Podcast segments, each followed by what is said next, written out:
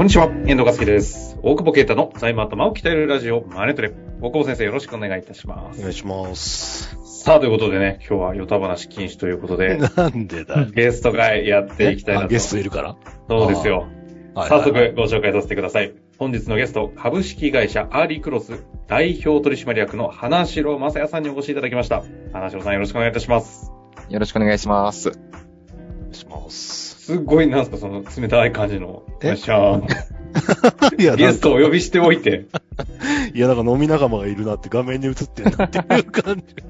あの、たまたま会セミナーの会場でお二人いらっしゃる時にご紹介いただいたんですけど、お二人の関係も知らず、はいはいはい。ただ、方々で半城社長の名前は聞くんですよね。あ社労士界隈で聞いたり、コンサル界隈で聞いたり、ちょっと怪しげな、なんか、なんかちょっと界隈で聞いたりと。それ、ちょっとそれ誤解それどこだ？どこだ？あの、簡単に、花城先生、あの、ぜひちょっとご紹介いただけないでしょうか？はい、ありがとうございます。えーえー株式会社アーリークロス代表取締役をしております、花城と申します。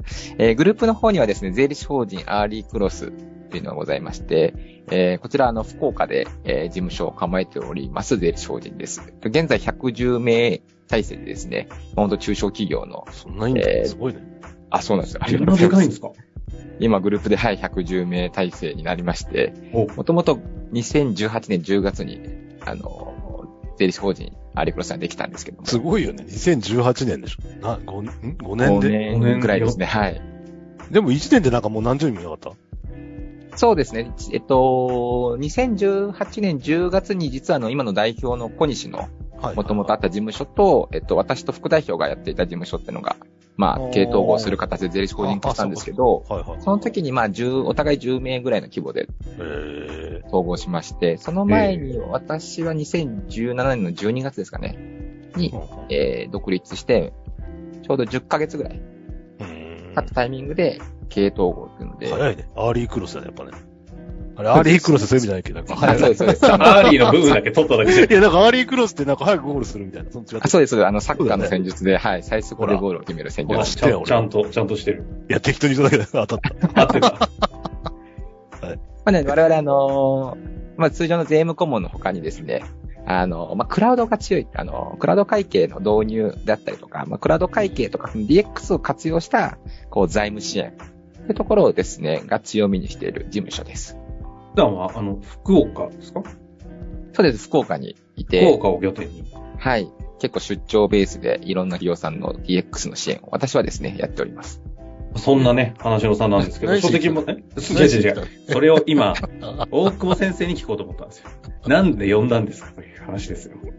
何しに来たって。いや、あれだよ。お、お年賀、年賀企画で、ポッドキャスト出演権が当たったのに、それ2010、コロナ前だよね。19とかじゃないですかね。19で。それで、コロナとかあって忘れてたって。え、いや、えなんかむしろ何しに来たじゃなくて謝罪じゃないですか？なんでよ。いや、あの、当時さ、リアルだったから、で、福岡だったから、全日程が合わなかったんだよ。なんかなかなか。出張来るとか来ないとか。ズームでよかったよねって話なんだけどね。それなんか、なんとなく流れて、この間は、ほら、福岡で会った時に、うん。そういえば、つって、そう、今紹介しようとした本も出したっていう話もあって、はいはいはい。うん。なんかちょっと出、出る。じゃあ本来3年前に出るはずのゲストの方でもあるということですね。まあその3年の間にね、パワーアップしてるんでちょうどよかったということでやっていきたいと思いますが、ありがとうございます。あの、アーリークロスさん、ものすごいね、いろんな多岐にわたる支援を中小企業にされているんで、どの切り口で今日やっていいかが謎だったんですけど、一個ワンテーマ、まあ一つ DX ってキーワードをね、ちょっと置いてやっていきたいななんて思っておりますが、うんはい喋りたい方からどうぞ。アーリーはあれだもんね。えっ、と、はいなんだ？マネーフォワードだね、基本的には。そうですね。クラウド会計はマネーフォワードをメインに使ってますね。で、だからもう、これは、あの、マネーフォワードと freee、どっちがいいんだ、バトルをやるしかなっていう。巷で行われている。いや、行われてんだ。あ、でも、それは、その切り口聞きたいですね。え、いや、ごめん、高校今先生側はやっぱり、あの、なんかしゅ、ね、入賞もされてた通り、フリー派派っていうか、優勝っていうか、あれもイラッとすんな。は、勝手に。はって、別にやめ、マネーフォワードもな何件かやってるみたい、使ってるみたいだけど、まあ基本フリーが多いね。うん。そうですよね。大久保さんはフリーを使ってるイメージがありますね。あの、税理士ラップにも あの、フリーの、よく見てるよくそんなしょうもないとこまで抑えていただいてますね。もう昔から聞いてますから。そっか。ありがとうございます。え、でも実際にこれから起業する方、実際にその導入していく、あの会計ソフトをね、導入しようとする方、たくさんいると思うんで、改めて支援する方もそうじゃないですか。どどのような観点でうん判断していくべきか、ぜひぜひちょっとお聞かせいただきたいんですけど。それはもうアーリーの方が詳しいんじゃない わかりました。はいお。願いします。あの、うちもですね、もともと最初はもちろんマネーフォワードを最初に使ってまして、その後ですね、実は freee も結構しっかり使っていた時期もありました。なので、実はあの、うち freee の5つ星認定アドバイザーっていうですね、こう、まあ、アドバイザーランクで、こう、まあ、一番一応上の一番上のも、うんえー取ってまして、まあ、そういった意味では、あの、マネーフォワードで言うと、プラチナ、プラチナメンバーっていうですね、プラチナはお金払えばななれんだよね。一応今はそうではないんですけどね、ああ、そうの、なんだ。うちプラチナでもなんか知んないけど。なんとか導入、昔はそうだったらしいですよあ、。そうなんだ。はいえ。でもフリー、フリーも件数だよね。フリーも件数です。はい。そうだよね。なんか、え、日本一早くなったんじゃなかったっけ？フリー。そうです。あの、フリー、えっと、フリーと、フリーのその5つ星とマネーフォワードのプラチナを両方持ってるっていうのが、そうなんだ。はい。だいぶ、違だいうぶ日出遅れて本で最初だったっていう。そうなの。じゃあ、二枚舌外交でうまかったと。なんか一番、真ん中のし審判が一番出てるじゃん。いや、まあ、なあのーまあ、一応両方触ってみて、まあ、ど、どちらがお客様に合うのかっていうのはしっかりこう、分かった上で、うんこう導入支援というか、その、プロダクトのサジェストをするべきだなっていうので使っていたんですけども、まあ、その結果、今、一応うちはですね、マネーフォワードにもう一度こう、結構舵を切ってるっていう状況ですね。うん何がいい？マネーフォワード。こういう人はマネーフォワードがいいみたいなのあるんですよ。両方やってると。そうですね。なんかやっぱりあの、まあ、まあよく、あの、フリーの話でいくとですね、ちょっと一回マネーフォワードというかフリーの話をすると、うんまあ、フリーってやっぱりすごい、あの、取引を登録すると勝手に仕分けができるっていうところで、、あの、簿記を使わずしてうん。会計ができるっていうので、簿記をなくそうとして、まあ作られたようなソフトなんですけれども、そうね。そうね。うん。俺でもできるからね。登録していけばですね登録していけばいいから。はいああ、もうちょっとキャバクラ飲みすぎたな、みたいな。カード連携してね。ちょっと傷つきながらこう、登録。交際費と会議費の間を余計なやつになる。これ、税理士が喋ってる番組と思えないですけど、大丈夫ですか大丈夫、大丈その、何の話でしたっけ？あの、えっとあフリーはそうとしたキャバクラに持ってかれるのはやめてください。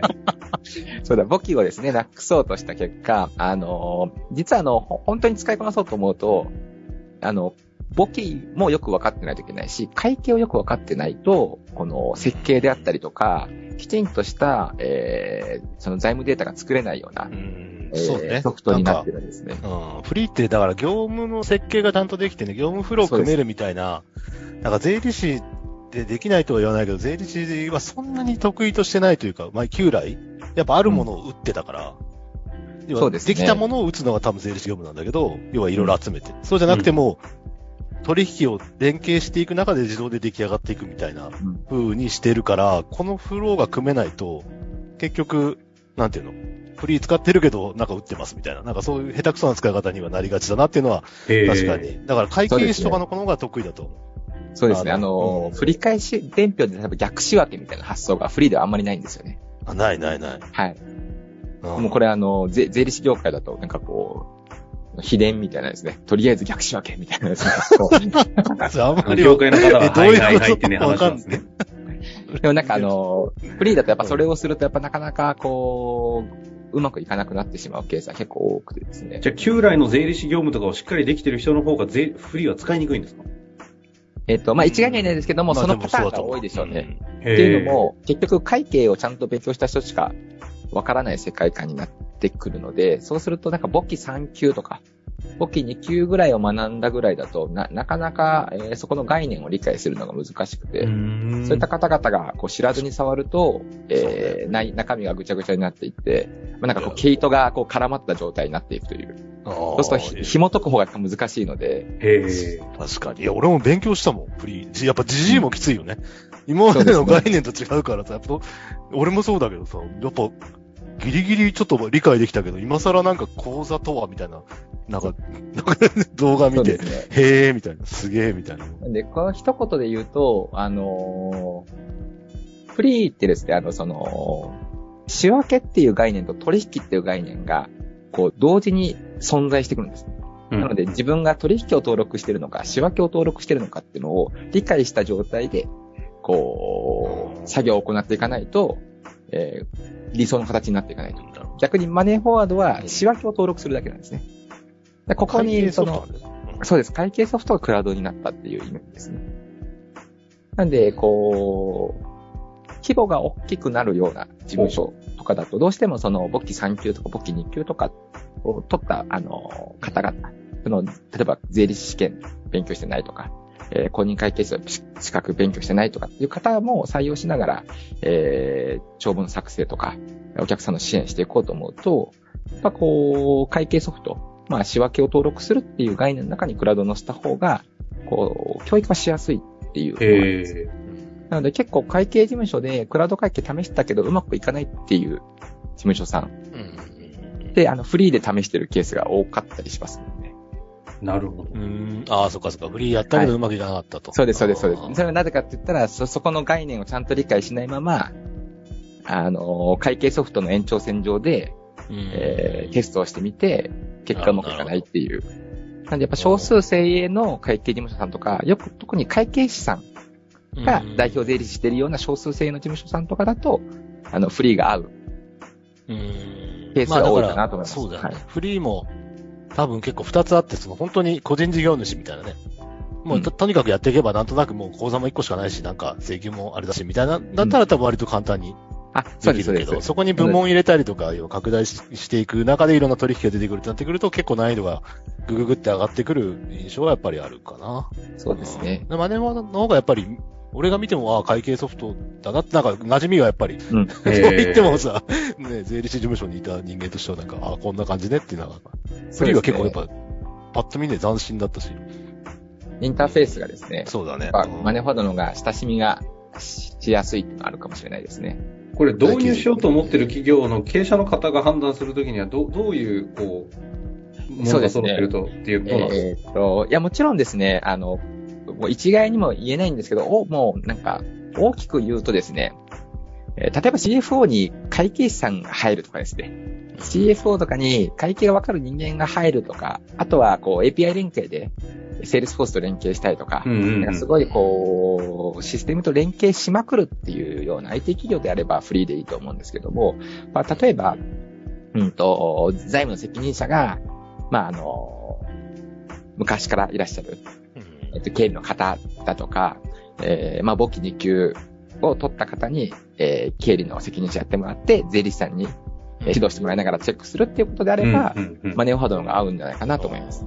対応事務所がやっぱ MF の方が多いのかな多いですね。やっぱり、さっきの文脈でいくと、やっぱりマネー。フォワー。ドの方が、税理士事務所にとっては、まあ、使いやすいツー。ルなのかなとは思いますね。そっか。税理士事務所側にとってマネー。フォワー。ドの方が都合がいいんですね。だからあれだよね、フリー使えない地方の経営者から、なんか、相談来たり、逆に、あフリーでやってんのに印刷して地元の先生に持っていくみたいな。よくわかんないことやってる。そうですね。何やってんの？でしょうがない。お世話になった先生だから。ら。そうそうそう。変えあ。られないどこぞの話で富山県にフリーを使える税理士法人が一社がしかないという噂が流れたのは、そういう文脈があるわけですね。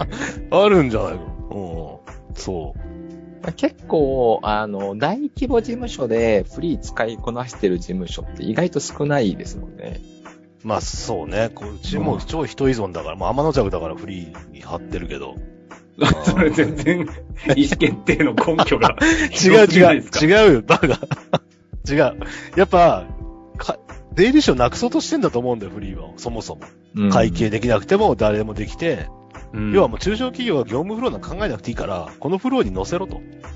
いうなんか設計の思考なんで、なんか集めてなんかするとかがいらなくなる世界を多分目指してるから、申告フリーとかも、申告書もうそのままなんか自動でできるみたいな、やって、そうですね。もうだってお、お前ら税理士なくそうとしてるよねみたいな。いや、そんなこと思ってませんって。いや、思って、思ってなかったらこの発想にはならないんだけどって言ってるのになんか最近ね、その税理士向けのサービスチームみたいできたりして。全然またふ、なんかしましたよね。ただまあぶっちゃけ、ぶっちゃけフリー派ではあるものの、人は悪いな、今な。なんか流出がすごいのかな。だから営業なんかだと俺マネーフォワードの方がなんかすごいなって思っちゃうけど。うん、まあ担当しそうですね。まあたまたまかもしれないけどね。うんうん。まあまあ。だあの、まあ、ただ、あの、僕はどっちがいいっていう話ではなくてですね。何逃げて そういうとこあるよな、アリ。いやいやいやこういうとこアーリー。全体ですか、会社。あの、合う合わないがあるっていう話ですね。ふんわりまとめたな。でも結局導入しようとすると自分がついているとか今後つけていく顧問税理士の方にも結構影響が受けるっていうこともありそう自社でできないとするとそうなっちゃうよね。そうですね。それはまあ、さらにうん。はいなんかこの今後人手不足みたいな背景でいくと、まあ税理士業界って10年間で、まあ人が半分になっていく。はまああの、今60歳以上が平均年齢っているので、半分以上が60歳以上なので、10年後はもう、こう、どんどん減っていくっていう中で、総務経理を分かる人っていうのも、こう、特に地方企業だとうん。減っていくと思うので、なんかこのあたりをこうアウトソーシングしていくみたいな、こう流れって今後増えていくと思うんですね。で、その時に、まあ一番最初に任せるのって多分税理士とかになってくると思うので、まあ税そういう、こう、もし万が一自分の経理の方が辞めた時に、アウトソーシングできる、こう選択肢、オプションを準備しとくっていうのもある意味ロームリスク対応になると思うんで、こういったとこ考えると、そうですね、クラウドにするのはマストですけど、何のツール使うのかっていうのは、いや結構、うん。環境に合わせた方がいいなと思います。やっぱ、応募あるあるけど、業務委託とかね、ある程度できる子で応募あるけど、フリーできる子はやっぱ感覚的には少ないよね。うん、そうですね。できりゃ仕事あんのになと思うから、まあそういうリスクヘッジのためにマネホっていうのはあるだろうし、うん。特にね、い今、地方で威張ってる地方大名みたいな、ね、じじいの税理士が、ね、まあ死んでいくわけじゃない。その時にね、結構いろいろ大変なことが起きるいや。またここで僕笑っちゃう、笑っちゃうと誤解を生むからですね。いや、で何の誤解？えまあ、地方大名をちょっとね、潰していかなきゃなと思ってんだけど。まあ、ただ、思うけど、やっぱ逆の発想で今、地方の人で言うと、なんか、やっぱいないじゃん、田舎人が。だから、ね。東京とか大阪に、あのー外注とか社員とか要は来なくていいから、オンラインで優秀な子雇ってますみたいな人が結構ポロポロやっぱコロナ中から増えてきて、面白いなとう思う。ん。本当にか過疎地でやってるんだけど、で、まあそこでしかできないビジネスって当然あるけど、そこの街にいる子は悪いけど競争も激しくないから、そんなに成長意欲もないんだけど、みたいな。なんかはい面白い世界になってくるよねっていう。まあそれも全体的にね、DX とクラウドができないとやっぱり、ファックス送らなきゃいけない企業はね、なかなか厳しいでしょ。いやー、厳しいと思いますね。やっぱクラウドにしていかないと、やっぱこう、そうだねね採用も営業って考えると、こう、分母が増えた方が、採用力上がるからですね。そう考えると、クラウドにすると、こう、別に、地方に限らず、どこにでも採用できるんで。だからもう DX したいならアーリーへ。というお話もいただきましたが、今日ね、あの DX の話、ちょっといろいろね、一旦マネー対 freee という話でしていただきましたけども、あの、花城さん、実はあの、一般社団法人中小企業退職制度支援協会代表理事という立場でいながら、クロスメディアパブリッシングの出版社から、得する社長、損する社長、中小企業のための確定拠出年金という著書もね、出されているんですよね。あそうです。ありがとうございます。こういうことで、あの、確定拠出年金の話が一切できておりませんので、そう、今日僕この話を本当はししたそうですよね。ごめんごめん。あということでね、あの次回、確定拠出年金、これ、あの、はい今後ね、中小企業の経営者にとっても非常に大事、社員さんにとってもいろいろ影響があると思いますので、ぜひ教えていただきたいなと思っております。今日のところはここで終わりたいと思います。大久保先生、花城さん、ありがとうございました。ありがとうございます。ありがとうございました。本日の番組はいかがでしたか？番組では大久保携帯の質問を受け付けておりますウェブ検索で「税理士カラーズと入力し検索結果に出てくるオフィシャルウェブサイトにアクセス。その中のポッドキャストのバナーから質問フォームにご入力ください。またオフィシャルウェブサイトでは無料メルマガも配信中です。ぜひ遊びに来てくださいね。